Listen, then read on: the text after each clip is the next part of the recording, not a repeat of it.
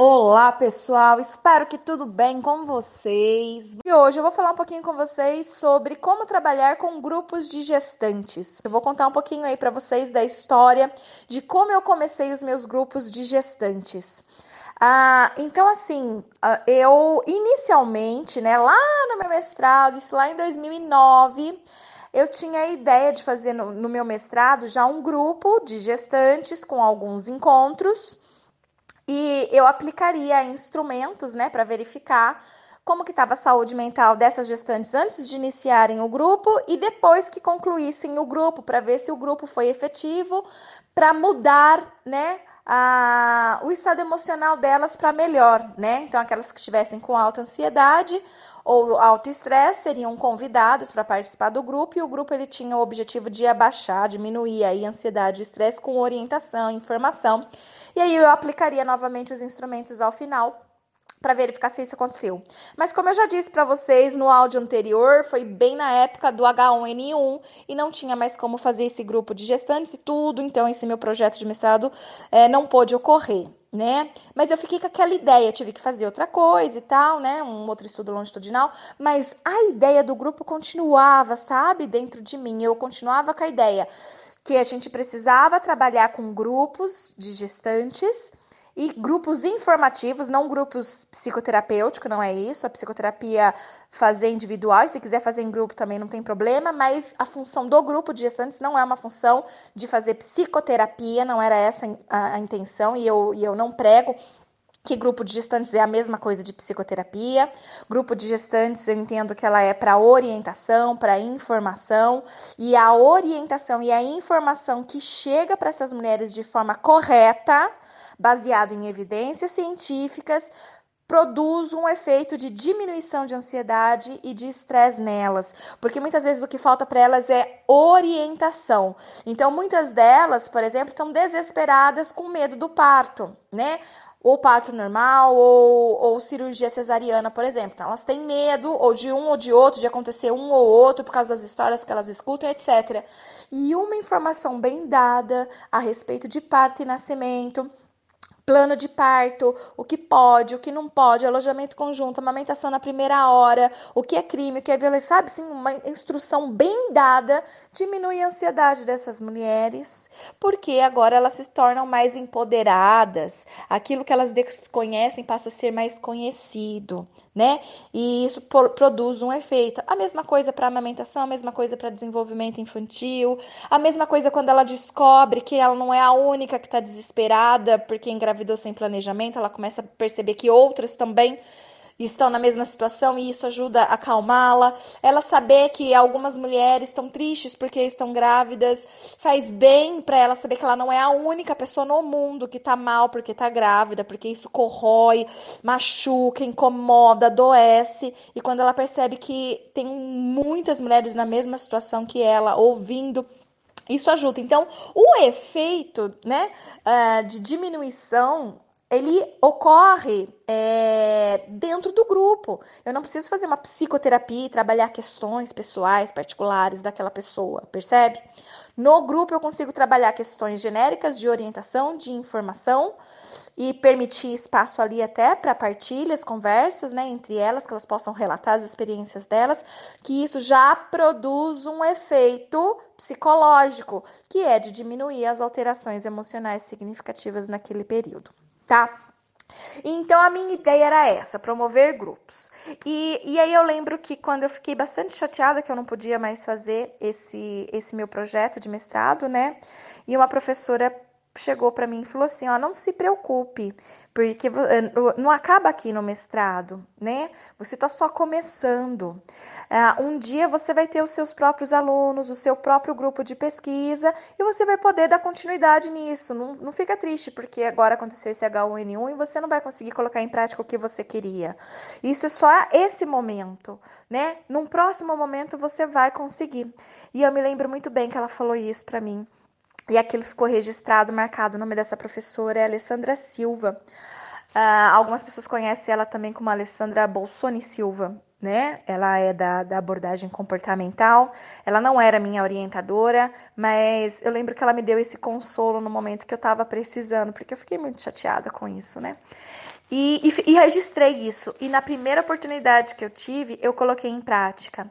Então, eu fui professora em uma instituição de ensino superior municipal. É, algumas pessoas acham que faculdade pública só existe, né? Estadual ou federal.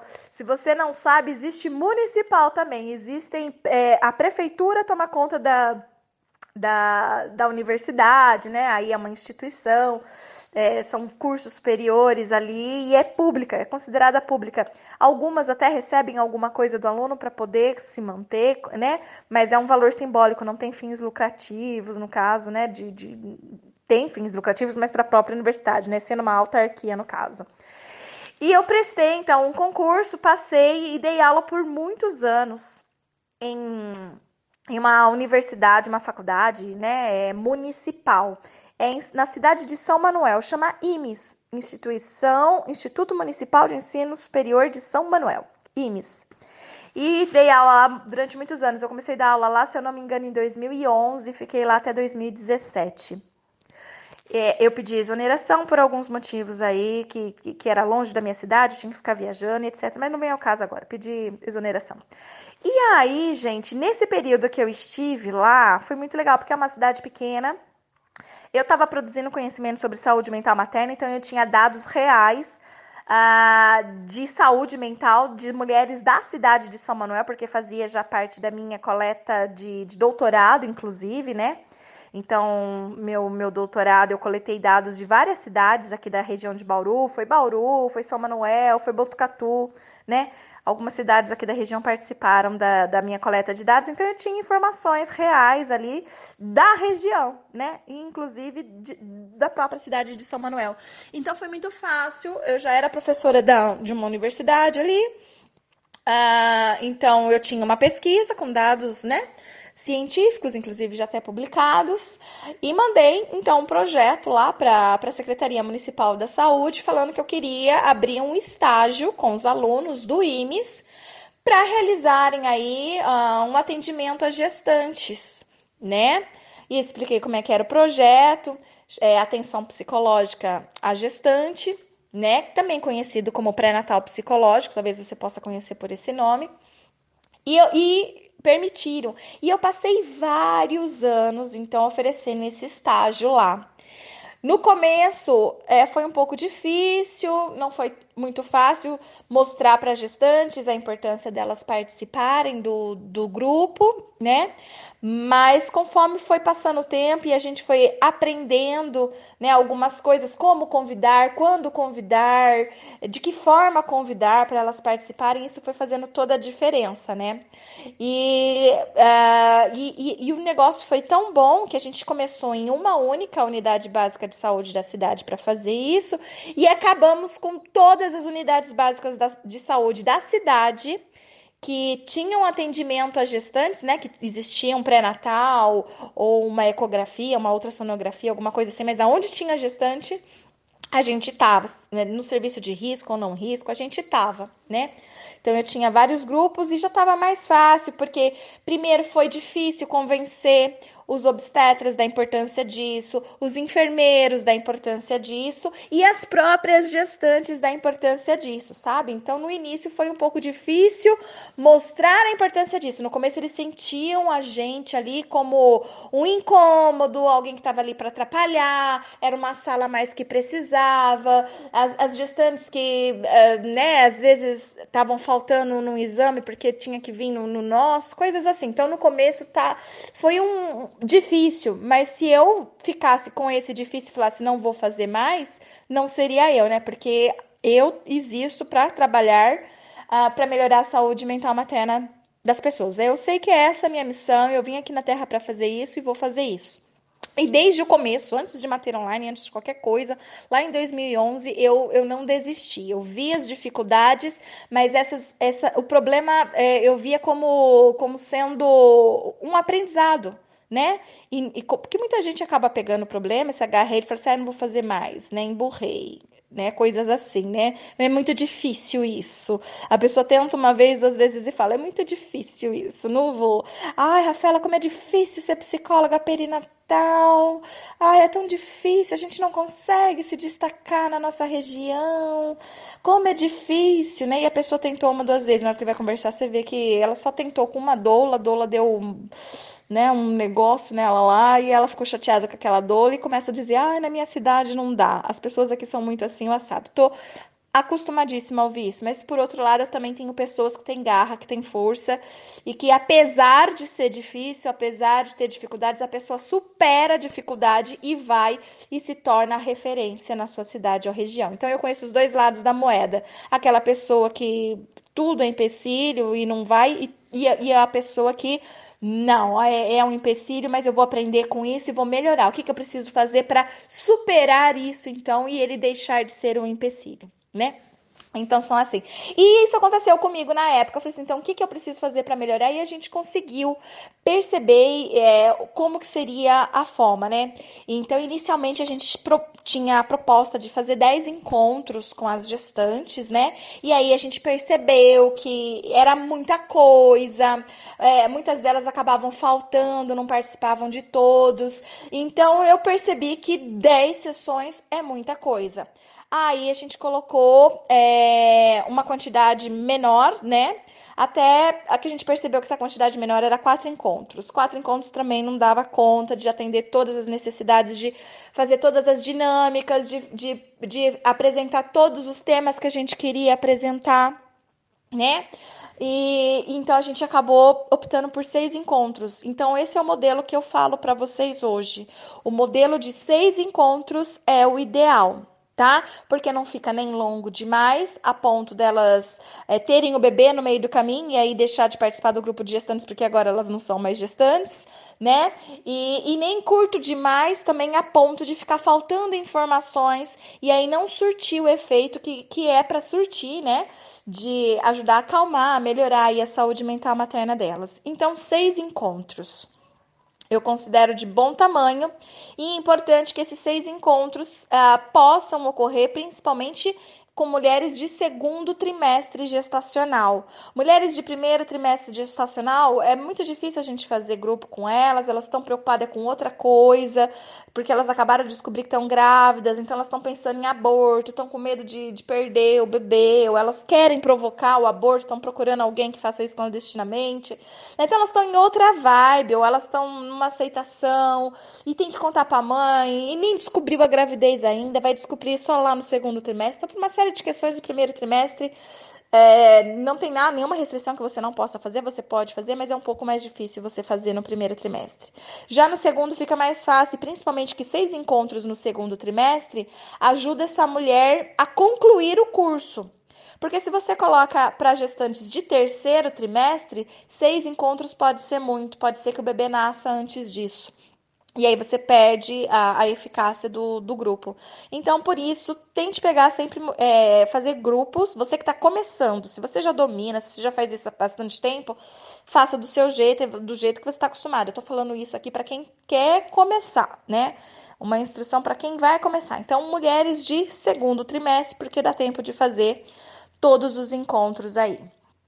E aí, eu percebi também que ah, alguns assuntos é, correspondia à maioria das mulheres e outros assuntos não né? Então, por exemplo, quando misturava o grupo gestantes de primeiro trimestre com segundo trimestre, terceiro trimestre junto, eu percebi que fazia um balaio de gato. Então, a que estava no primeiro trimestre estava muito mais afim de discutir coisas como não tô sentindo meu bebê se mexer, não tô vendo minha barriga crescer, ou tô com medo do corpo que eu vou ter, uh, né? Olha, vou, meu marido, não, não sei se vou contar ou não, tô me separando, sabe? Outros problemas, outras coisas. Que quem estava no segundo trimestre já estava em outra vibe nossa, eu fiz agora o ultrassom, descobri o sexo do meu bebê. Ontem eu senti o primeiro chute dele. Ai, agora eu tô escolhendo o nome, eu tô indo fazer o quartinho. E quem estava no terceiro trimestre, desesperado, com medo de acontecer alguma coisa no parto, com a dor do parto, onde que é melhor fazer, que médico, será que continua, será que não, né? Coisas assim. Então, cada uma estava numa vibe diferente. Aí eu percebi que era importante, então, separar por trimestres, né? E como o primeiro trimestre geralmente era o menor de todos, eu não, não fazia grupos com primeiro trimestre. Eu deixava só para segundo mesmo. e de preferência, assim, trabalhar já questões do terceiro trimestre também, tipo de forma já já antecipatória, porque eu já sabia quais seriam as queixas do terceiro trimestre, né? Que eram justamente em relação a, ao parto, na maioria das vezes, o medo do bebê idealizado, não, não, não vir correspondente, né? O que ela idealizou, mas sim um outro tipo de bebê, ou que ela não, não seja uma mãe que ela sempre sonhou, coisas assim. Então, antecipava já isso. Então, fazia os seis encontros, incluindo essa informação, para que ela pudesse viver um terceiro trimestre mais tranquilo, com menos ansiedade, com menos estresse por conta dessas preocupações.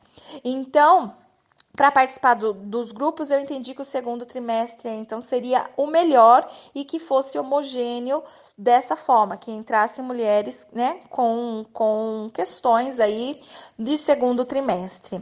Percebi também que alguns temas são muito irrelevantes, importantes para ser abordado com essas mulheres, como por exemplo, uh, trabalhar um pouquinho com uh, as mudanças, né? Que a, que a gravidez traz para a mulher, tanto biológicas, quanto psicológicas, quanto comportamental, né? Quanto social. Então, trabalhar essas questões, dar espaço para que elas pudessem falar a respeito disso.